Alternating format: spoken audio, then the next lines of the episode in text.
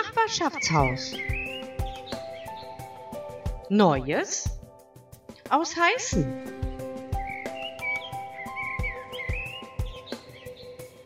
Hier die Lösung der Rätsel von der vergangenen Woche.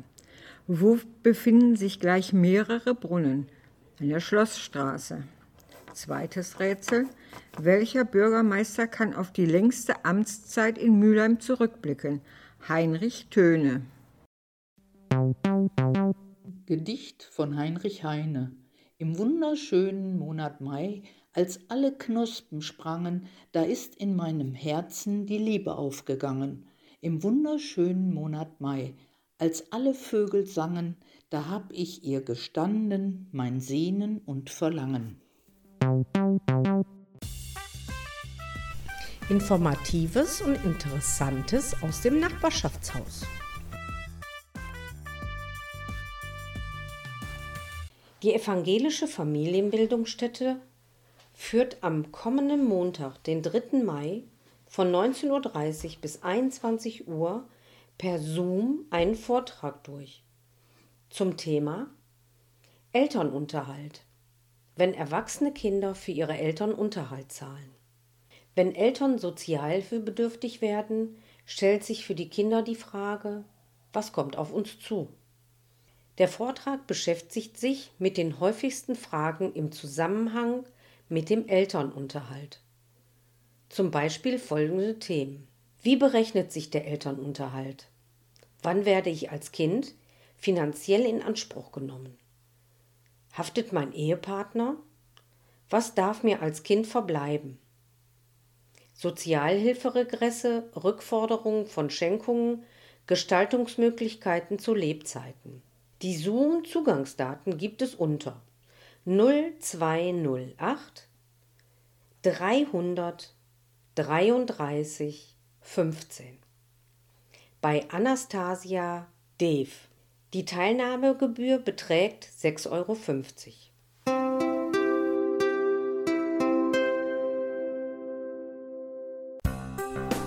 Was Witziges! Übernachtungen im eigenen Ehebett sind zu zweit erlaubt, aber nur, wenn beide aus einem Haushalt kommen. Sitze in der Badewanne und genieße den Abend. Wenn meine Laune noch besser wird, lasse ich mir später auch noch Wasser ein.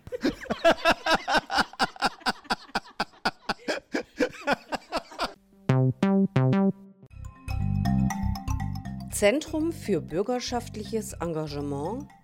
Das CBE informiert, mitmachen erwünscht. In unserer Zusammenarbeit mit der CBE schlagen wir heute ein neues Kapitel auf. Am Telefon ist der Julian Lebour und der ist zuständig für ein altes, neues Projekt, was die CBE in diesen Tagen auch wieder promotet. Und zwar geht es um das Projekt Talentraum. Was das ist, werden wir in den nächsten Minuten erfahren. Hallo, Herr Libur. Ja, hallo, Herr Bianco. Was ist der Talentraum? Der Talentraum des CBE ist ein spannendes Projekt, das sich an Schüler und Schülerinnen aller weiterführenden Schulen in Mülheim richtet und das aus zwei Teilen besteht. Es geht ganz grundsätzlich um die Begleitung von Jugendlichen von dem Ende der Schullaufbahn sozusagen in die Ausbildung hinein durch Leute, die Lust haben, sich ehrenamtlich zu engagieren und dem Kontext auch auf uns zukommen. Dieser Talentraum, der besteht, wie gesagt, aus zwei Teilen. Es gibt da zum einen die Ausbildungspatenschaften, die gibt es schon sehr lange in Mülheim. Und da begleiten sozusagen erfahrene ehrenamtliche Schüler und Schülerinnen, die sich in der Schule im Endspurt befinden und eine Ausbildung anstreben. Die begleiten die über einen längeren Zeitraum hinweg. Das sind so in der Regel zwischen sechs und 18 Monate und die begleiten die dann auch im Idealfall in die Ausbildung hinein. Da trifft man sich und man bespricht Aufgaben, die so gerade anstehen, wie zum Beispiel ja, Praktikumssuche oder Ausbildungsplatzsuche. Man schaut, welche Jobs später in Frage kommen für die Jugendlichen, welche Fähigkeiten man wie einsetzen kann und was einem Spaß macht. Und das Ganze soll halt ja eine Menge Orientierung bieten in diesem ganzen Dschungel-Ausbildungsmarkt, der ja jetzt und vor allen Dingen unter Corona-Bedingungen auch nochmal ein bisschen unübersichtlicher geworden ist und schwieriger zugänglich für viele. Und man hat eben jemanden außerhalb der Schule, mit dem entsprechende Fragen geklärt werden können und die einem ja mit Rat und Tat zur Seite stehen. Das ist so die Idee bei den Ausbildungspatenschaften. Es richtet sich tatsächlich an, ich sag mal, unsere Hörer als Zielgruppe, Leute, die entweder am Ende des Berufslebens stehen oder vielleicht auch schon das Berufsleben an sich beendet haben und einfach die Erfahrungen, die sie gesammelt haben, weitergeben wollen. Genau, das richtet sich in erster Linie an alle Menschen, die Lust haben, mit Jugendlichen zusammenzuarbeiten. Dabei ist natürlich eine gesammelte Berufserfahrung, glaube ich, schon vorteilhaft, die man dann einbringen kann in der Begleitung der Jugendlichen, ist jetzt aber auch keine zwingende Voraussetzung. Also wir hatten in der Vergangenheit und haben auch jetzt schon deutlich jüngere Paten, die noch ein bisschen näher dran sind, vielleicht an den Jugendlichen, die auch vielleicht damit vertraut sind, wie es zurzeit einfach abläuft, ausbildungstechnisch, auch damit, was, was sich so alles geändert hat in der Zwischenzeit. Also da glaube ich, kann jeder interessant seine eigenen Stärken ganz individuell mit einbringen. Wenn man selber schon Erfahrung gesammelt hat mit Auszubildenden oder selber eine Ausbildung gemacht hat, dann ist das schon von Vorteil, aber wie gesagt nicht zwingend erforderlich. Sollte in erster Linie Spaß haben im Umgang mit Jugendlichen und sich auch auf die einlassen können, Lust haben auch dann den Erfahrungsschatz, wenn es den denn gibt, mit den Jugendlichen eben zu teilen. Das ist, wäre schon eine, eine Voraussetzung, aber ansonsten gibt es keine besonders viele Ausschlusskriterien sozusagen, die wir an Ehrenamtliche haben führen natürlich mit jedem Interessenten immer ein ausführlicheres Gespräch, um sich ein bisschen besser kennenzulernen, um zu schauen, ob das wirklich passt in der Zusammenarbeit, auch mit den Jugendlichen. Und letztlich bekommen dann bei den Ausbildungspatenschaften die Jugendlichen und die Ehrenamtlichen die Gelegenheit, sich bei einem Blitz kennenlernen, so ein bisschen näher kennenzulernen und zu schauen, wem sie auf einer Wellenlänge sind. Dann können beide Seiten ihre Präferenzen abgeben, also abstimmen, mit wem sie sich das gut vorstellen können oder auch nicht.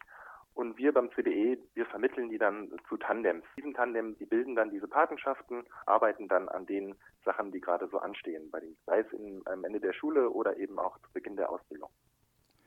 Wo können sich unsere Hörer hinwenden? Ja, unsere Hörer können sich direkt eigentlich an mich wenden, also informieren und anmelden kann man sich für die Patenschaften ganz einfach, indem man mich kontaktiert. Julian Lebur ist mein Name, per Telefon oder E-Mail geht das und am besten checkt man auch mal vorher unsere Website oder stattet der einen Besuch ab. Da stehen nämlich alle notwendigen Infos und auch einigen Unterlagen nochmal komprimiert zur Verfügung. Das ist www.cbe-mh.de. Und es gibt neben diesen Patenschaften auch noch einen zweiten Projektstrang, der nennt sich Werkstatt Übergang der kommt für alle in Frage, die vielleicht nicht unbedingt eine Patenschaft eingehen wollen über mehrere Monate oder gar anderthalb Jahre, sondern die vielleicht sich erstmal ausprobieren möchten, sich noch nicht so ganz sicher sind, ob das was für sie ist. Und da bietet sich die Gelegenheit für ehrenamtliche einzelne Veranstaltungen aus diesem ganzen Mikrokosmos Übergang Schule Beruf für Kleingruppen von Schüler und Schülerinnen rund ums Thema Ausbildung, Berufsstaat ähm, zu organisieren.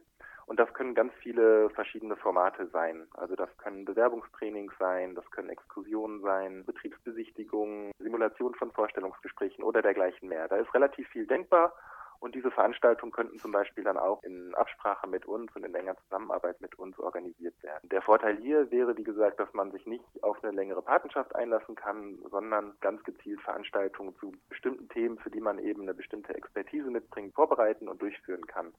Ähm, und das wiederum wäre auch für Schülerinnen und Schüler ein Vorteil, also wenn unter der Zuhörerschaft auch vielleicht Eltern sind, für deren Kinder das in Frage kommt oder Schüler und Schülerinnen, die jetzt im Endspurt sind und sich vielleicht nicht ganz sicher sind, wie sie die nächsten Monate angehen sollen, dann wäre natürlich so eine Patenschaft oder auch äh, Angebote dieser Werkstattübergang wären prädestiniert für die. Vielen lieben Dank für das Interview. Ja, ich habe zu danken. Okay, dann hören wir uns in Kürze wieder. Bis dann. Genau, das machen wir. Bis bald. Tschüss.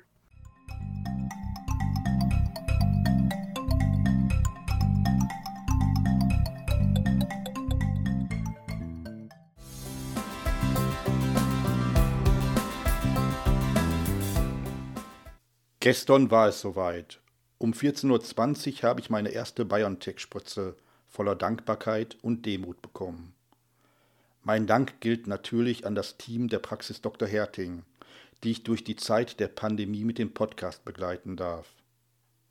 Mein Dank geht ebenfalls an Özlem Türeci und Uwe Shahin, die mit ihrer fantastischen Arbeit diese Impfung erst möglich gemacht haben. Auch möchte ich mich bedanken bei allen Mitbürgern, die durch ihre Solidarität es ermöglicht haben, dass ich jetzt geimpft werden konnte. Ich sehe diese Impfung nicht als Privileg, sondern als Verpflichtung, mit der Wahrnehmung möglicher Freiheitsrechte so lange zu warten, bis alle, die geimpft werden möchten, auch die Injektion erhalten haben. Darum freue ich mich schon jetzt darauf, irgendwann mit euch allen das Leben wieder zu feiern.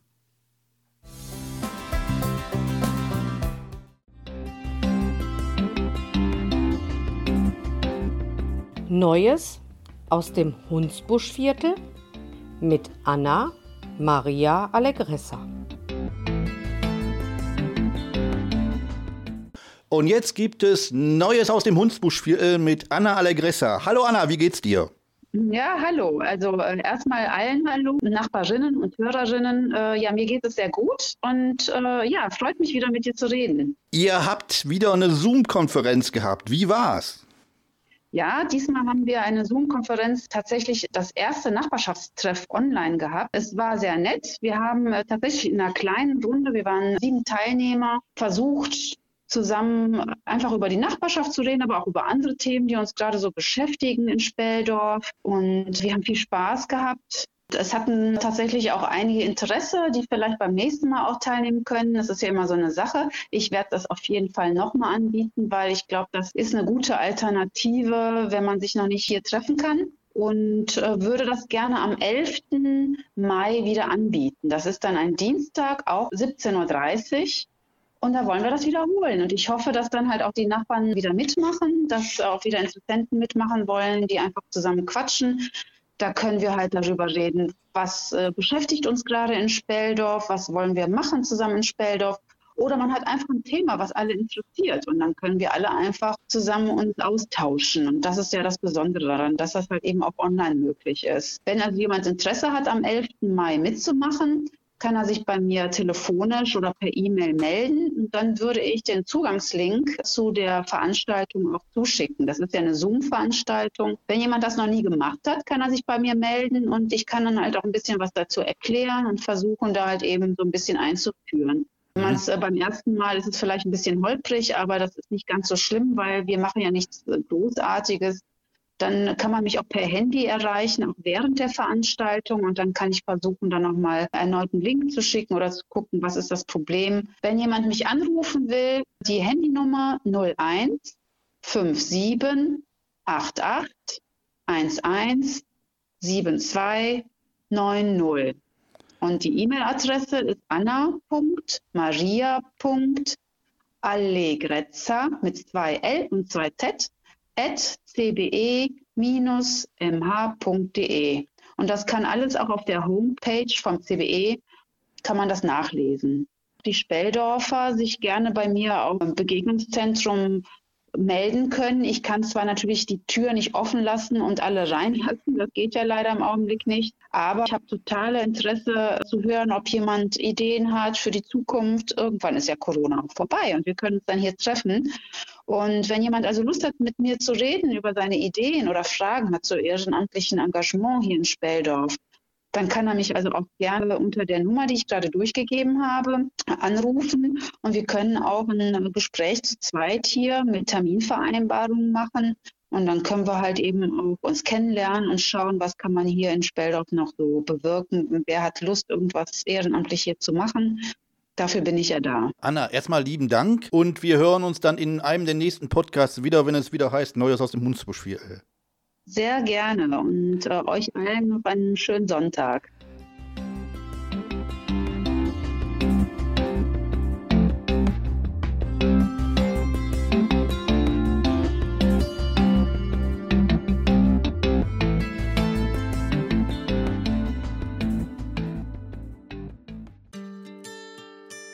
Der Tipp der Woche. Neue Betrugsmaschen. Datenklau per SMS, E-Mail und im Netz. Das sind die neuesten Tricks, bei denen Sie auf keinen Fall auf Links klicken sollten. Masche 1. Online-Banking. Wer per Suchmaschine nach seiner Bank sucht, kann auf einer falschen, aber täuschend echt aussehenden Webseite landen. Beim, beim Einloggen wird aber gesagt, dass das Konto gesperrt sei. Man sollte eine Telefonnummer wählen. Auf keinen Fall. Masche 2. Bankanruf. Betrüger geben sich am Telefon als Mitarbeiter der örtlichen Geldinstitutes aus. Angeblich sei vom Konto des Angerufenen ein größerer Geldbetrag überwiesen worden. Sie fragen nach den Kontonummer und anderen Daten. Auf keinen Fall. Masche 3. Paketlieferungen. Per SMS kommt eine Nachricht über ein angebliches Paket in Zustellung. Ein Link soll zu den näheren Infos führen. Das ist nicht der Fall. Er führt zu einer Fake-Webseite, wo man Daten eingeben muss oder eine App herunterladen soll. Auf keinen Fall.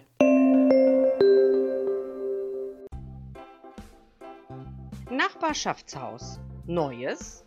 Ausheißen. Im Gespräch mit.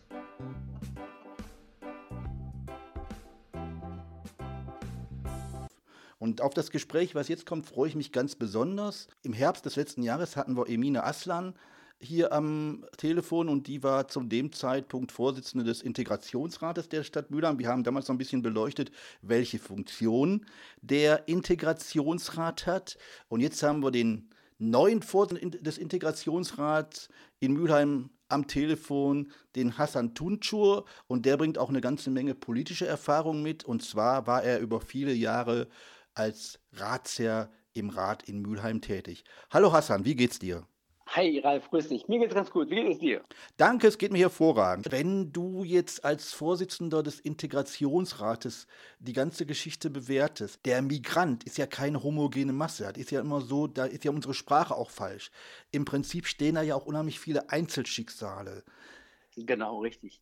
Also ich kann äh, das ganz gut nachvollziehen, da ich selber nicht hier geboren bin.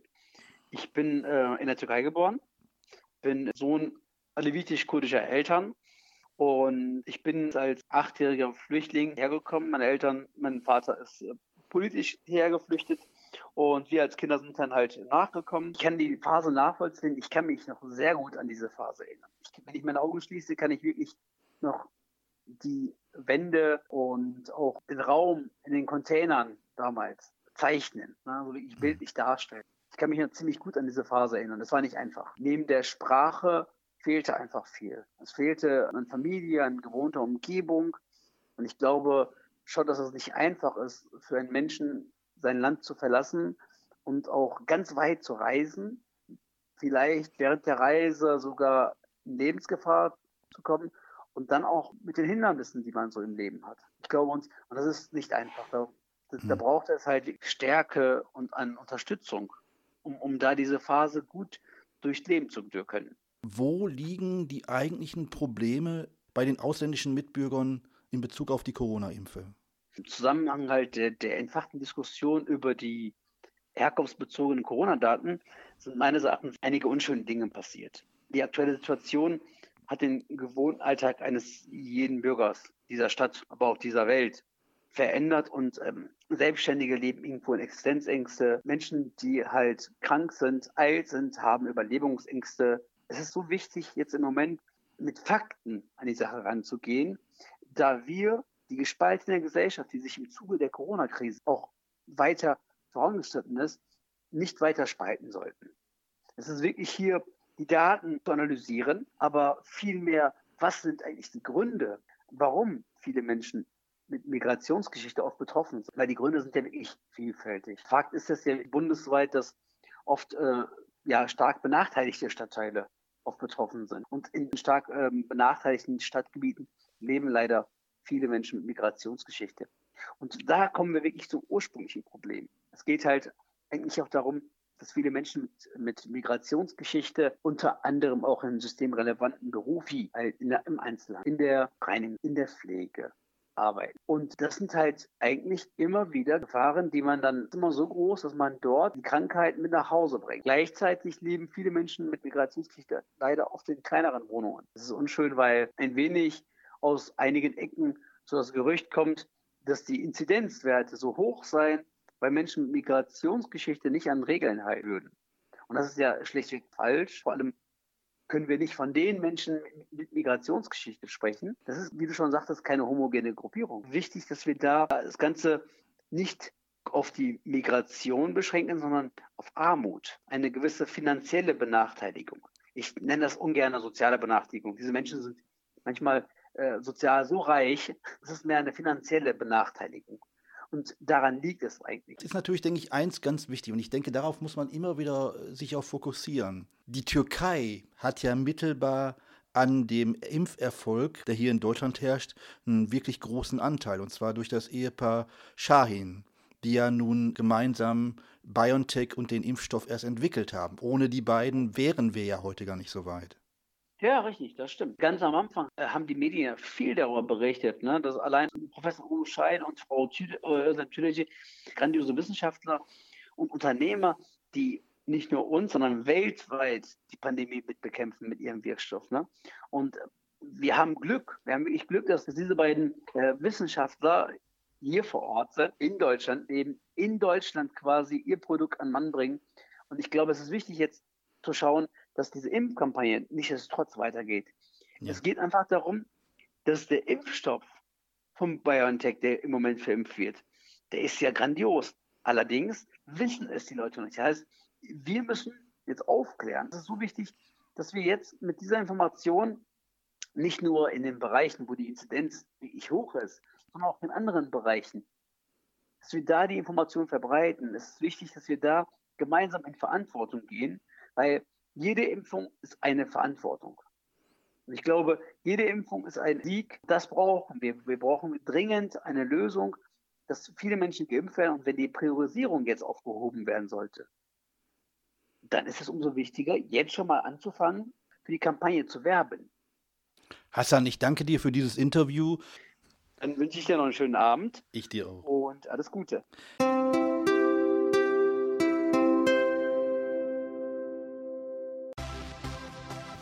Rätselzeit. Hier die Rätsel von dieser Woche. Was befand sich früher in dem Kunstmuseumsgebäude? Bank, Herrenboutique, Restaurant, Post. Zweites Rätsel. Wann wurde Mülheim das erste Mal urkundlich erwähnt? 1254, 987, 1093, 785.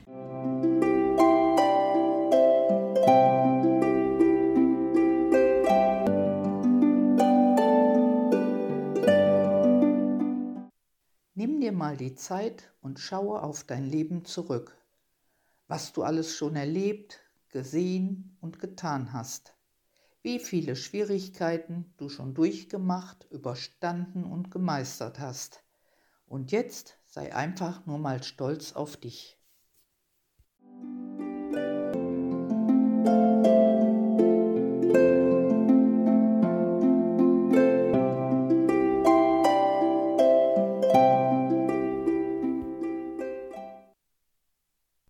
Japanischer Kirschbaum von Rudolf Leder. Japanische Blütenkirsche. Wunderbarer, fremder Rosenblütler. Spross berühmter Verwandten. Überziehst nach Vollendung des Blütenteppichs deine gräulichen Äste mit rosarotem, feenartigem Brautkleid und öffnest eiförmige Winterknospen zum röschenartigen Bouquet.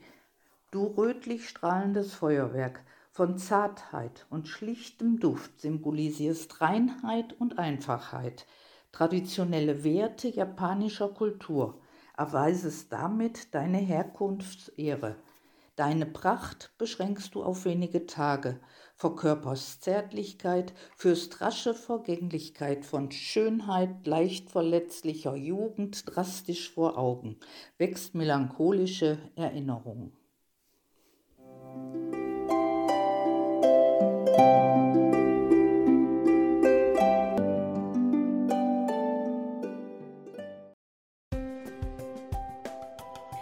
war Nachbarschaftshaus. Neues aus Heißen. Bis zum nächsten Mal.